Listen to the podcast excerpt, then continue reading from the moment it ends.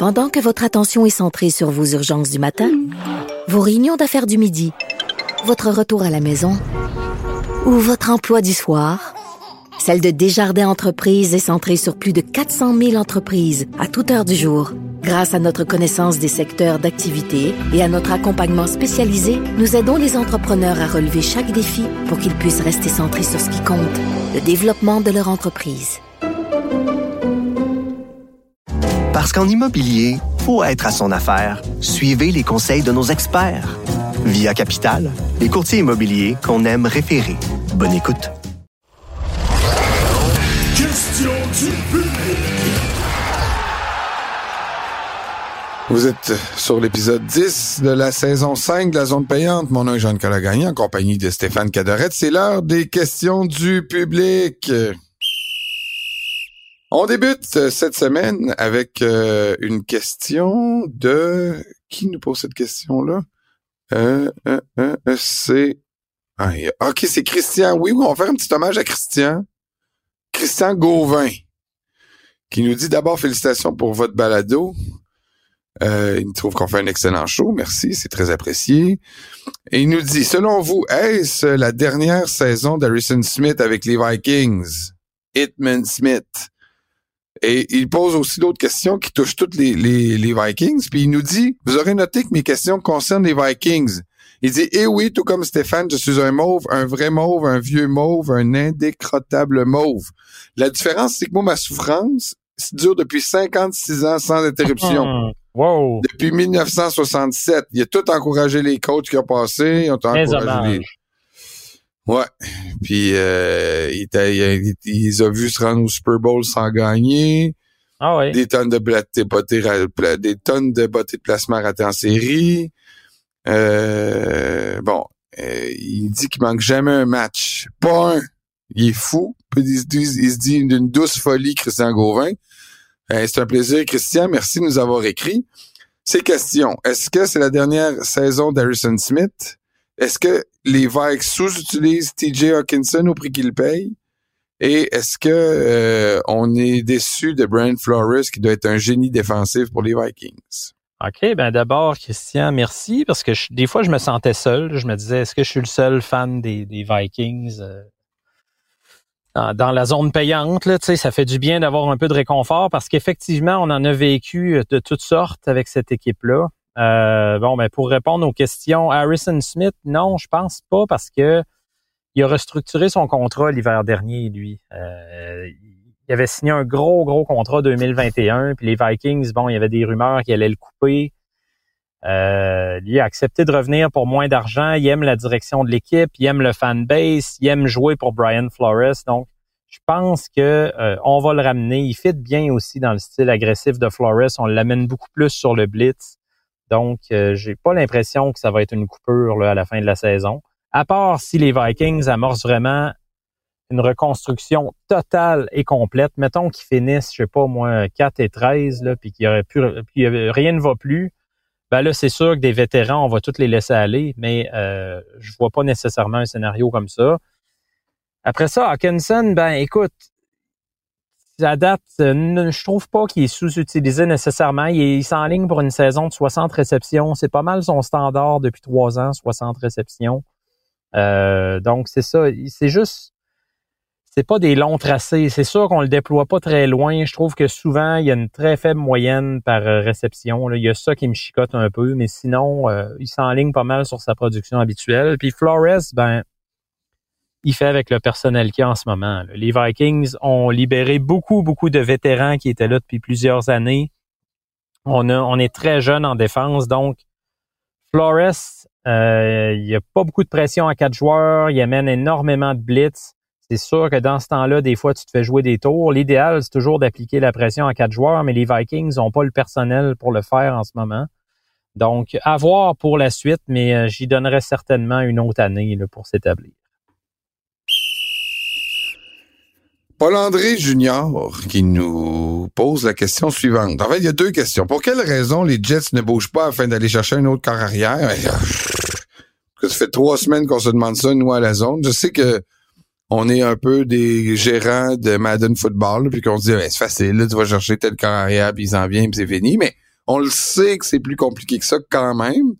Mm. Mais à un moment donné, de, l'ampleur du problème, puis les, le- les objectifs mériteraient euh, plus de grenouillage, plus de, de travail, de d'efforts, à mon avis.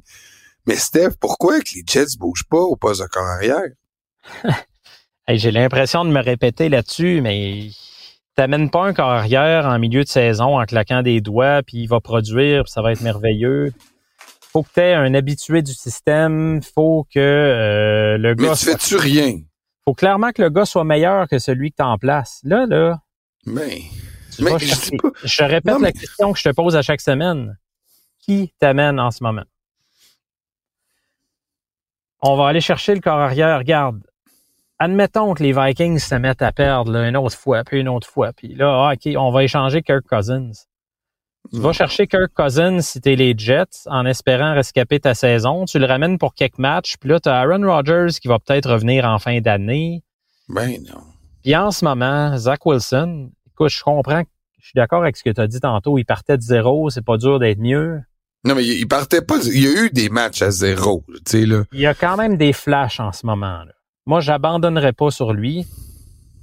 Puis la deuxième partie de la question de, de Paul André, euh, est-ce que Colin Kaepernick sera un bon choix? Ouais, parce que son autre question, c'est pourquoi les équipes de la NFL ont toujours boycotté Colin Kaepernick? Là, c'est, c'est un peu euh, une, long- une longue question, là. Mais pourquoi il joue pas en ce moment?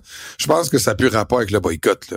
Non, le, le, le, le boycott de l'hymne Ouais, national, ça y a fait très mal. Ben, ça y a fait très mal les, les premières années. C'est évident qu'il y a eu un, un- qu'ils l'ont banni, là, les équipes. Il y a eu collusion, moi, je pense, dans son cas, parce que si tu le voulais pas comme partant Kaepernick, c'était une chose, mais il était clairement meilleur que bien des réservistes dans ce ligue-là. Mais les équipes voulaient pas l'amener à cause du cirque que ça aurait créé. Là, en ce moment, on n'est plus là. Écoute, le gars a pas joué depuis 2016. Ça fait sept ans qu'il est pas dans la NFL. Il a beau s'entraîner, peut-être qu'il s'entraîne comme un forcené, Colin Kaepernick, je doute pas de lui, mais c'est pas la même chose que de jouer dans la ligue.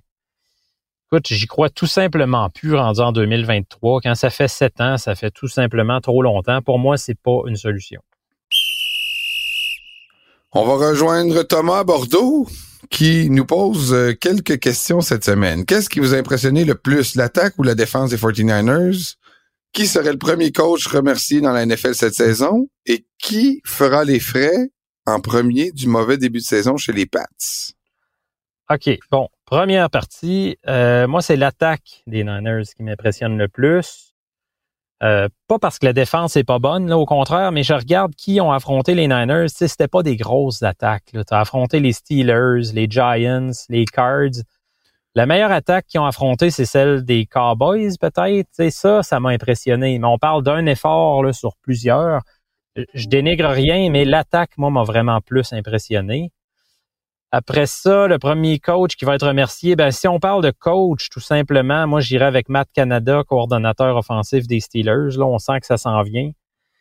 Écoute, je sais pas si tu as vu Jean-Nic, là, mais euh, premier match local des Pingouins cette semaine. À j'ai vu que tu as partagé ça sur tes réseaux sociaux. Euh, on voit que le football à Pittsburgh, c'est big. Hey, ils sont au match des Pingouins. Tu sais, t'es en train de regarder Sidney Crosby, Evgeny Malkin, puis Christopher Le Temps, puis tout ce que le monde crie dans la foule à un moment donné, c'est virez-moi Matt Canada, fire Canada, fire Canada. C'est quand même spécial. Euh, mais pour un head coach, euh, coach en chef, là, moi je dirais que les deux premiers sur le radar devraient être Brandon Staley des Chargers si la saison dérape le moindrement ou on en parlait la semaine passée, Matt Eberflus des Bears. Euh, ouais, il y a un troisième volet. Qui, qui va être responsable euh, du mauvais début de saison? Qui va payer les frais entre Mac Jones, Bill Belichick ou Bill O'Brien, coordonnateur à l'attaque? Pour moi, ça n'a pas le choix d'être Mac Jones, parce que Belichick, les Patriots, ils seront quand même pas jusqu'au point de dire Hey, le 13 novembre, on en a assez de lui, va-t'en, vieux grognon. Là. Je pense pas. Là. Il y a une délicatesse à avoir quand même avec un entraîneur de renom comme lui qui a amené l'équipe au plus haut sommet depuis 20 ans. Avec euh, Oui, avec Tom Brady, mais Belichick a quand même laissé sa marque. Là. Écoute, tu peux pas faire ça, tout simplement. Puis Bill O'Brien, on vient de le ramener en poste. Euh, il était supposé relancer l'attaque, ça fonctionne pas, mais le plus facile à bencher, c'est Mac Jones. Tu tu vas aller voir ce que tu as avec euh, Bailey Zappi. sans grande conséquence. J'espère que ça te plaît, mon pote, Thomas de Bordeaux. Bonjour à vous deux, c'est Simon qui pose la question. On revient sur les 49ers qui sont quand même un peu le talk of the town cette semaine de la NFL après leur grosse victoire à Dallas. Quelle serait leur faiblesse s'ils en ont une? Les voyez-vous meilleurs ou mieux bâtis que les Eagles l'an dernier? Et malgré quelques gros duels qui s'en viennent, pensez-vous qu'ils pourraient avoir une fiche parfaite en saison régulière? Merci Simon pour ta question. Fiche parfaite, non, parce qu'il arrive toujours un moment donné où tu trébuches dans l'année. Tu sais, la seule fiche parfaite en saison qu'on a vue, ben, c'est les Dolphins en 72, les Pats en 2007, qui avaient fini par perdre au Super Bowl, même s'il avait été 16-0, mais tu c'est extrêmement rare, c'est très difficile. La faiblesse des Niners, écoute, on va chercher des poux, OK? Parce qu'il n'y a pas de faiblesse majeure, on s'entend. Euh, moi, je dirais le côté droit de la ligne à l'attaque. Si je précise côté droit, c'est que bien entendu, à gauche, tu as Trent Williams, qui est possiblement le meilleur bloqueur de la NFL. Ça rehausse beaucoup la valeur de la ligne, mais dans l'ensemble, tu regardes du côté droit, c'est très moyen. Colton McKevitz, jusqu'à maintenant, le bloqueur à droite, il a été euh, responsable directement de trois sacs. Ça peut causer des problèmes face à certaines équipes qui ont des fronts très, très, très variés.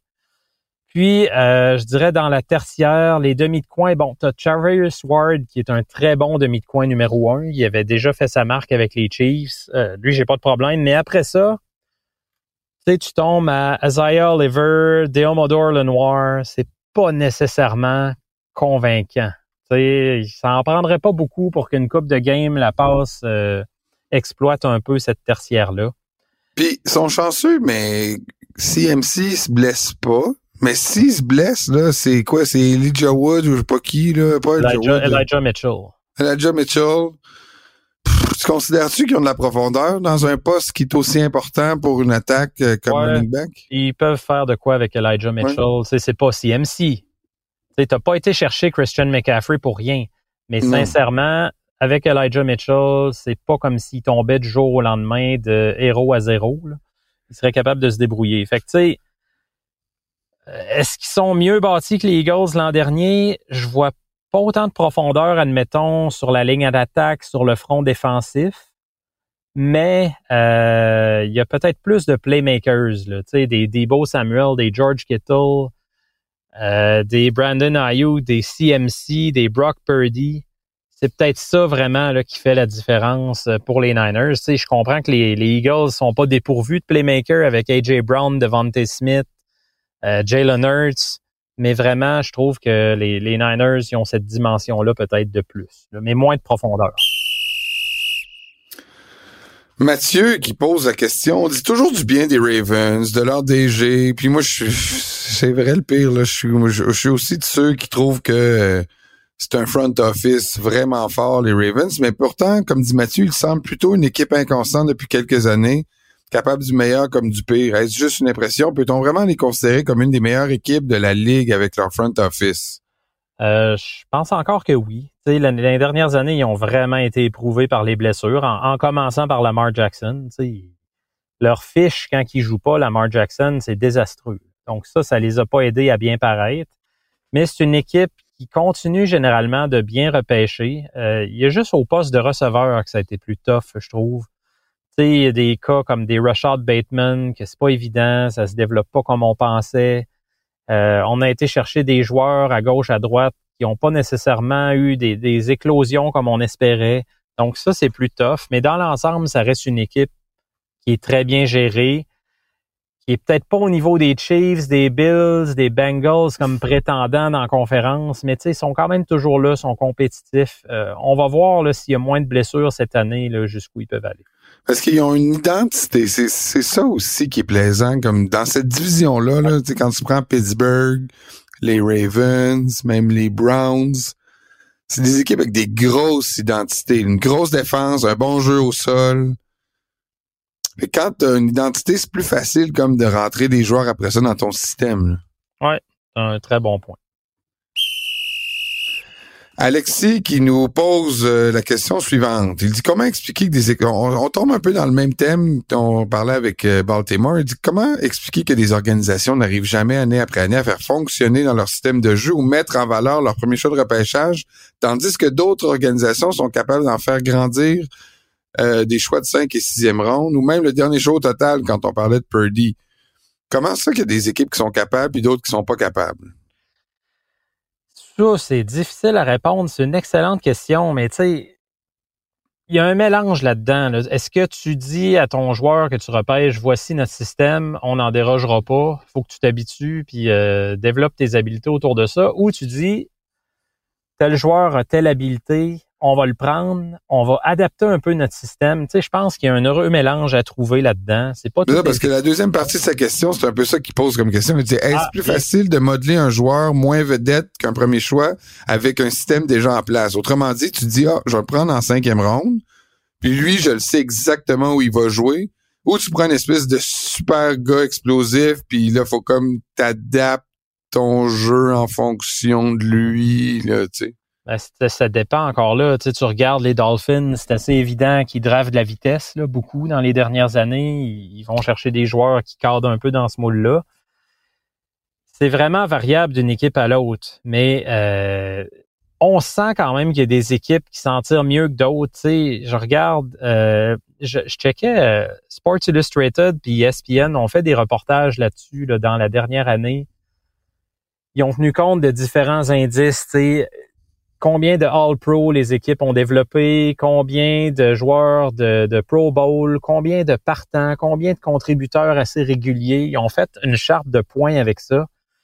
Puis la conclusion, c'est que généralement, les Chiefs, c'est pas surprenant, depuis dix ans, sont l'équipe qui développe le mieux. Euh, tu vois, Sports Illustrated est arrivé à Chiefs numéro 1, Colts numéro 2, ça j'ai été très surpris, puis 49ers numéro 3. ESPN, dans l'exercice à peu près similaire, là, eux sont sortis avec Seattle en premier, deuxième Kansas City, puis troisième, on en parlait à l'instant, Baltimore.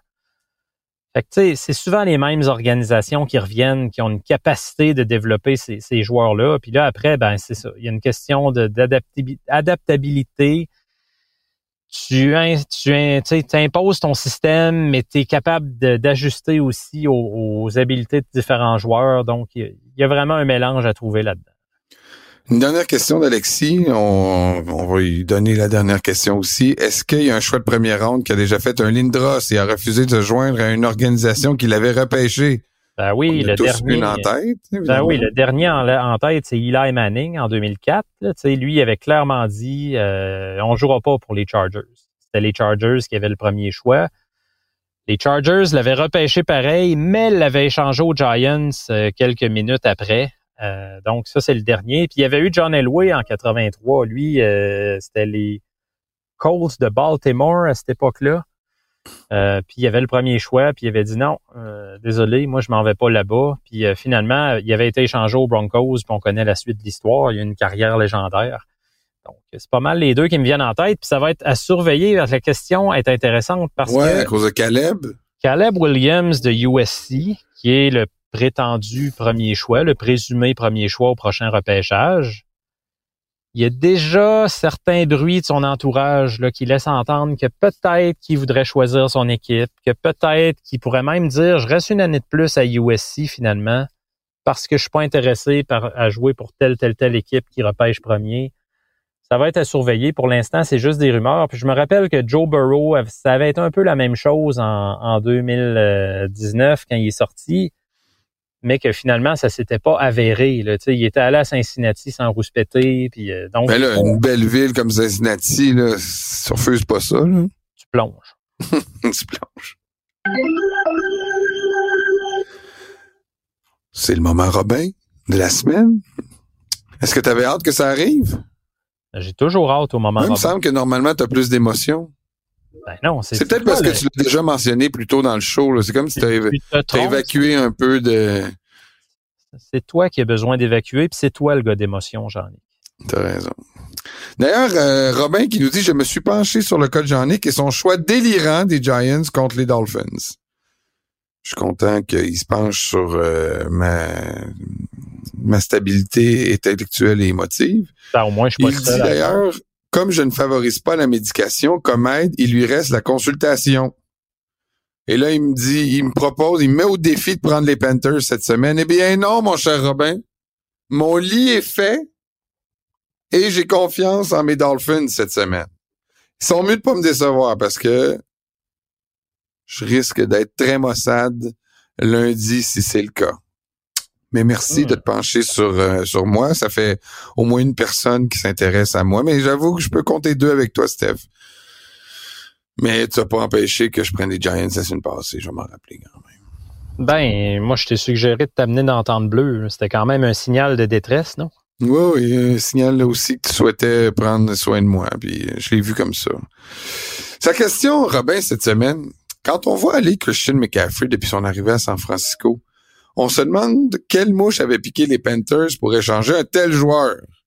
Pouvez-vous nous rappeler ce qu'ils avaient obtenu en retour et est-ce que ça en valait la peine?